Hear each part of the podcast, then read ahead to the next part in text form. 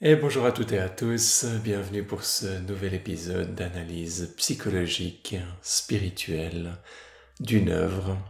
On a vu jusqu'à maintenant des, œuvres qui venaient du domaine de la bande dessinée, des mangas, des films. Et aujourd'hui, on va aller dans un autre domaine qui, euh, je pense, va être moins abordé, mais quand même, j'ai découvert il y a quelques années un jeu vidéo qui s'appelle Journey. Journey en anglais qu'on traduit par voyage, tout simplement. Et ça peut sembler bizarre à ceux d'entre vous qui n'ont pas euh, cette idée qu'on peut trouver une certaine profondeur dans un jeu vidéo. Si vous voulez vous changer les idées là autour. Vous pouvez soit écouter ce podcast, soit jouer à ce jeu. Ce jeu Journey est sorti en 2012 à la base sur PlayStation 3 et est aujourd'hui disponible également sur ordinateur.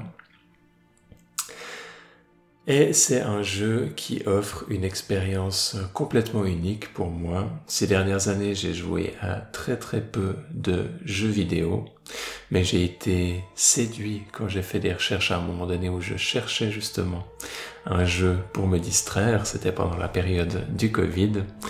Et puis je suis tombé là-dessus et j'ai pas été déçu. C'est un jeu qui est relativement court. Vous pouvez le finir en quelques heures une demi-journée ou peut-être une journée pour les personnes qui prennent plus leur temps. Et c'est un jeu qui va vous faire un voyage, qui va simuler quelque part un voyage sacré, on pourrait dire un pèlerinage.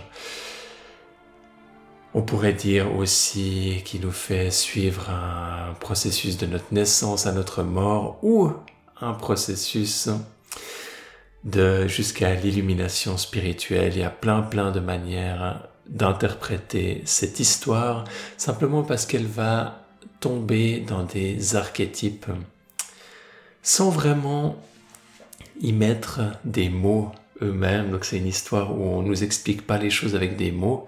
On nous montre à certains moments donnés des, une, comme une fresque qui nous explique un peu l'histoire du monde dans lequel on est, mais il n'y a jamais de paroles, il n'y a jamais d'écrit qu'on peut comprendre nous, c'est écrit dans une dans une autre langue qu'on peut qu'on peut pas déchiffrer.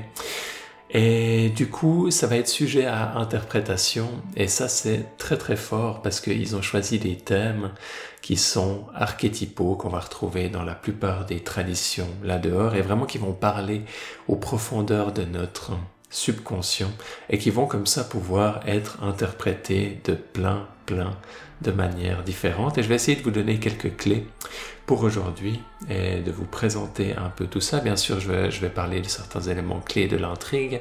Si vous voulez préserver ça pour votre propre expérience, vous pouvez choisir d'arrêter le podcast à tout moment. Vous êtes prévenus. Du coup, on va aller grosso modo à travers hein, l'histoire. On a non seulement cette, euh, cette idée que c'est un voyage sacré, un voyage spirituel, et on va le découvrir à travers différents aspects, mais on a aussi tout un parcours émotionnel qui est notamment favorisé par la musique, qui est, de mon point de vue, euh, exceptionnel et que vous pouvez que vous pouvez aussi retrouver sur euh, des endroits comme euh, j'ai vu que c'était sur Spotify et c'est probablement à d'autres endroits ailleurs. C'est vraiment une bande son qui est très très belle et qui est à chaque fois adaptée à ce que vous vivez dans le jeu. Et ça c'est très fort. Et ils font ils ont trouvé un système pour vous faire passer à travers toute une série d'émotions dans le jeu et ça, ça fonctionne très très bien. Vous allez avoir des moments où les choses sont plus lentes, des moments où il faut, faut prendre son temps, des moments d'exploration, des moments où le jeu devient joyeux, dynamique, on se fait plaisir, des moments où ça fait peur. Et on doit faire attention, des moments où on sent que les choses sont sacrées, des moments où on sent que c'est difficile d'avancer, on va aller en, à travers ces différentes étapes dans le jeu, mais ça vous fait comme ça toute une expérience émotionnelle avec des hauts et des bas. Et vous vivez vraiment ça comme comme un film, comme une histoire, et c'est très très prenant, c'est très très fort ce qu'ils ont fait. En plus de ça, ils ont au niveau, du, au niveau du jeu créé un concept assez intéressant qui fait que quand vous êtes connecté à Internet et que vous arrivez à un certain moment relativement rapidement dans le jeu, vous allez voir un autre personnage qui se balade et il m'a fallu un moment pour comprendre que c'était un autre joueur qui est lui aussi en train de jouer chez, lui au même moment et lui aussi connecté sur Internet. Personne vous dit, mais au fait, vous vous retrouvez ensemble dans le jeu et vous pouvez vous entraider. Et des fois, vous pouvez choisir d'avancer vous-même de votre côté et puis euh, de rester à vouloir faire le jeu par vous-même. Mais des fois, vous pouvez euh, profiter des conseils de l'autre personne qui va des fois faire preuve de beaucoup de patience, en tout cas moi sur les personnes sur qui je suis tombé, et puis m'attendre et me montrer toutes les, toutes les petites choses à découvrir dans le jeu, c'était vraiment très sympa. Et je l'ai fait ensuite euh, quand moi j'avais plus d'expérience d'attendre d'autres joueurs, de refaire le jeu, d'attendre d'autres joueurs, et puis de leur montrer les petits secrets du jeu. Il y a un côté comme ça un peu initiatique de se guider les uns les autres qui est vraiment très très sympa. On peut pas vraiment communiquer ensemble, mais dans le jeu, on peut faire une note de musique qui nous fait interagir entre nous et puis qui permet d'exprimer qu'on est, qu'on est content, en gros, c'est comme ça qu'on peut un peu l'interpréter, et qui a aussi un effet sur le, sur le jeu qui est très très intéressant. Du coup, on commence avec un personnage dans un grand grand désert et on est dans un monde en ruine. On voit qu'il y a des sortes de pierres tombales qui sont plantées partout et puis que tout est cassé, qu'il y a comme les restes d'une ancienne civilisation. Et puis nous, on se rend compte, on peut pas faire grand chose, on peut avancer, on peut sauter, euh, et on peut utiliser justement ce sorte de pouvoir de faire une note de musique et qui va avoir une influence autour de nous et qui va permettre d'interagir avec des tissus, des sortes de tapis qui vont des fois être comme des longs rubans attachés au sol, des fois qui vont être comme des ponts, des fois qui vont être un peu comme des, comme des créatures, un peu comme des, comme des oiseaux qui volent. Euh, donc du coup ces tissus sont une sorte de, de forme qui vont réagir à, à ce pouvoir, à cette, à cette énergie comme des tapis volants, des tissus magiques. Et du coup, ça, ça rejoint ce concept un peu de qu'on peut voir des fois de, mantra d'énergie, de que le que le chant peut générer une forme d'énergie, avoir une certaine interaction avec certains euh, certains certains certains éléments, certaines euh, qui qui ont cette euh, qui ont cette résonance avec cette forme, cette forme d'énergie. Du coup, c'est très très intuitif. On doit découvrir tout ça par nous-mêmes dans le jeu et c'est vraiment très très sympa. En plus, on va trouver des, des endroits où il y a des sortes d'hôtels qui nous montrent que c'est des endroits sacrés, des endroits de, de, recueillement. Et quand on les approche, qu'on fait une note de musique et qu'il y a un peu ça active cet endroit, notre personnage va se mettre en méditation et va arriver dans une sorte de vision où il va rencontrer un grand guide en blanc qui fait penser à une sorte de guide spirituel et qui va lui raconter l'histoire de ce monde qui est en déclin à l'heure où nous on est en train de l'explorer. Et va d'abord nous montrer que au début, les... il y avait plusieurs personnages, toute une civilisation qui avait comme, euh, qui était comme né d'une grande montagne et de la lumière d'une montagne, et puis qui a pu petit à petit commencer à apprendre à interagir avec l'énergie, apprendre à interagir avec ce, ces sortes de, tissus. Et puis petit à petit, ils ont pu commencer à construire des choses, ils ont pu commencer à créer des sortes de trains, des constructions, des tours, et puis commencer à domestiquer cette énergie. Mais une des conséquences que, qui s'est passée à ce moment-là, c'est qu'ils ont commencer à se perdre dans la technologie et à perdre la connexion avec le divin. Et ça, c'est symbolisé par le fait qu'il n'y a plus les étoiles dans le ciel quand il nous montre les fresques qu'on doit déchiffrer nous-mêmes. C'est pas forcément évident sur le moment parce que ça va assez vite et il n'y a pas d'explication. Euh, mais en gros, c'est ça l'idée. Au début, le, le, peuple commençait à être connecté avec le divin, avec les étoiles, et puis ensuite, petit à petit, se perd dans la technologie et il commence à y avoir des conflits. il commence à, y avoir les tapis sont utilisés, sont renforcés de pierre et deviennent comme des serpents qui qui servent d'armes pour pour ces conflits internes. Et on a ensuite la destruction de ce monde. Et nous, on arrive dans ce contexte-là. C'est comme ça qu'on nous, nous, présente. On arrive dans un monde cassé et on arrive un peu comme dans une quête spirituelle de à la fois découverte, mais aussi cette envie de, de restaurer ce, ce monde et de comprendre un peu la, la tristesse, le deuil de ce, de ce, déclin que les gens n'ont pas réussi à fonctionner ensemble. Et ça, c'est aussi très beau parce qu'on a justement cet aspect d'entraide dans lequel on va pouvoir euh, justement participer avec un autre personnage. On voit aussi dès le début qu'il y a une grande montagne sacrée avec une, euh, une lumière et on comprend que c'est le but de notre voyage et que c'est toujours cette montagne qui nous indique la direction à prendre dans notre quête. Et ça, c'est un symbole qu'on retrouve à travers de, de nombreuses traditions spirituelles. Le mont Kailash en Inde, mont Meru euh, qui sont à chaque fois des montagnes sacrées, des lieux où on veut se rendre en, pèlerinage, mais qui sont aussi des symboles de réalisation spirituelle, qui sont aussi euh, un peu comme le Graal, un symbole d'avoir atteint et d'avoir réalisé quelque chose sur la nature de, de la vie.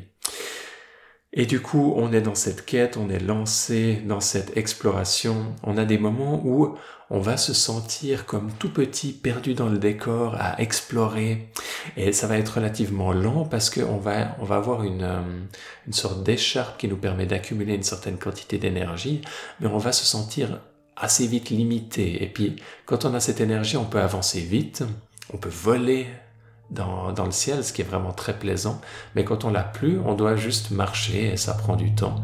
C'est assez plaisant parce que le jeu est très très beau, donc euh, c'est pas forcément dérangeant de prendre son temps. Mais il y a ce contraste entre les deux, entre le fait qu'à des moments on va pouvoir avancer vite puis a des moments et avoir plein d'énergie et ça va être très plaisant et on va pouvoir avoir une certaine forme de, de joie. Aussi, a des moments on va juste glisser et descendre comme si on était sur un toboggan de sable et ça va être très joyeux, très dynamique.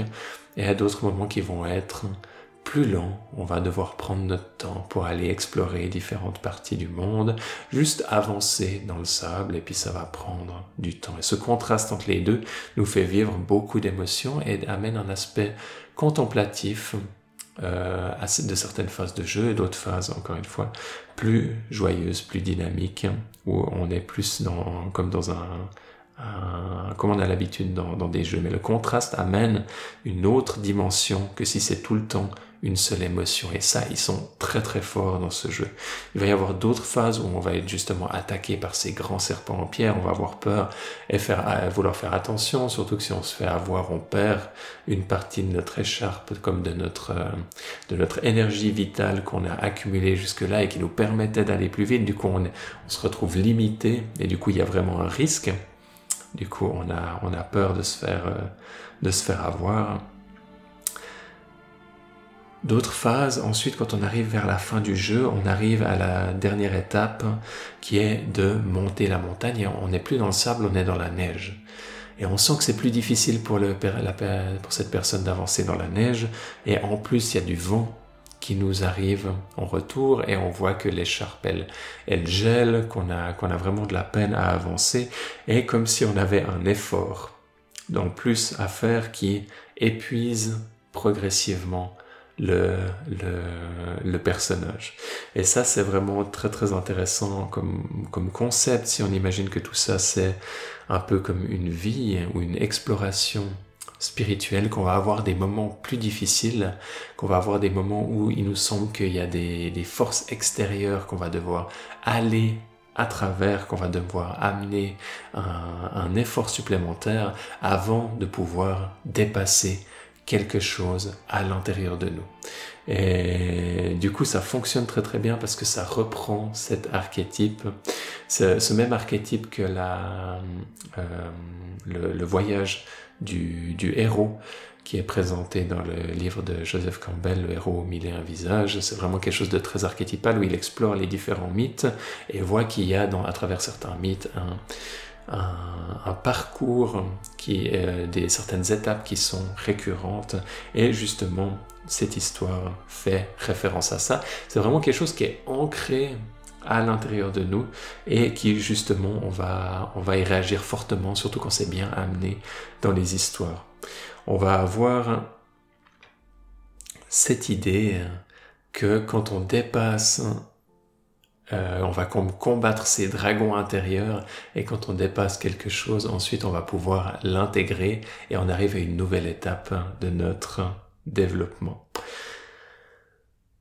Du coup, on va avoir cet épuisement qui va mener le personnage même jusqu'à la mort. Et là, encore une fois, personne nous explique rien dans le jeu et on se demande si on n'a pas échoué et qu'on va devoir recommencer le monde. Mais non, ça fait partie de l'histoire. À ce moment-là, toute une, euh, une série de, de sortes de guides spirituels sont autour de nous et raniment la flamme à l'intérieur de nous. Et à ce moment-là, on, on est comme animé d'une nouvelle énergie qui nous permet de monter à travers les dernières couches d'ombre et d'arriver dans ce qui ressemble être un paradis vers le sommet de la montagne. On est encore une fois dans une zone qui est, qui est, qui est facile, où on est plein d'énergie, où on peut avancer facilement. Et il y a cette, cette musique aussi qui je crois justement s'appelle apothéose. On a cette sensation de renaissance, alors que juste avant c'était si difficile d'avancer.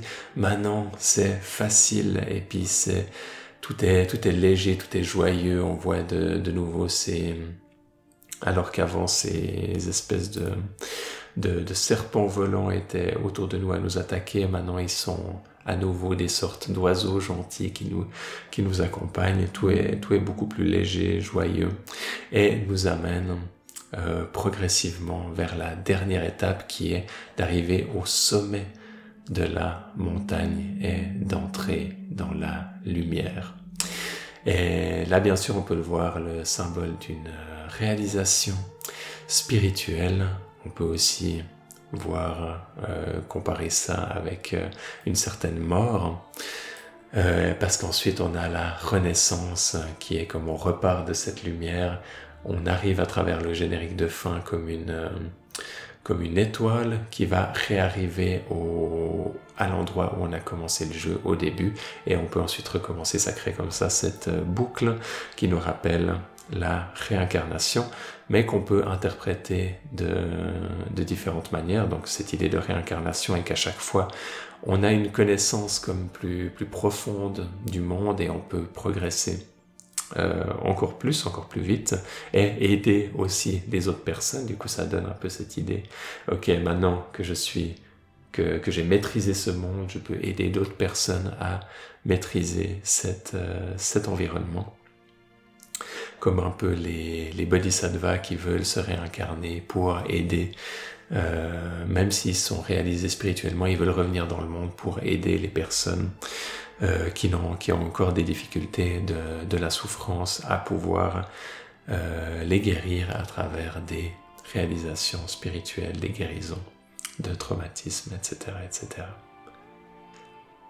Et voilà en gros en quelques mots ce que je voulais vous partager par rapport à ce jeu Journey, le voyage, qui est vraiment, de mon point de vue, une très belle expérience qui, peut faire changer la vie pas mal de, personnes qui connaissent moins cet aspect euh, émotionnel et spirituel du jeu vidéo.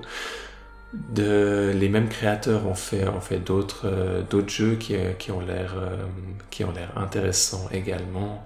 Un qui s'appelle Flower, les, les, fleurs, où il y a aussi des aspects intéressants au niveau des, au niveau des émotions, mais il y a moins cet aspect euh, spirituel. Et un autre qui est, je crois, Children of the Light, euh, auquel j'ai juste fait quelques, quelques essais qui, avaient l'air très sympas, mais j'ai moins, j'ai moins accroché euh, personnellement qu'à qu'à celui-ci.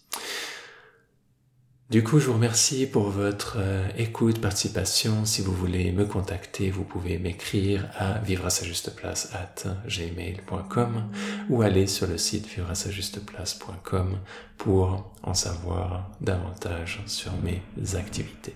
Je vous remercie pour votre écoute et je vous dis à bientôt pour un prochain épisode. Bye bye.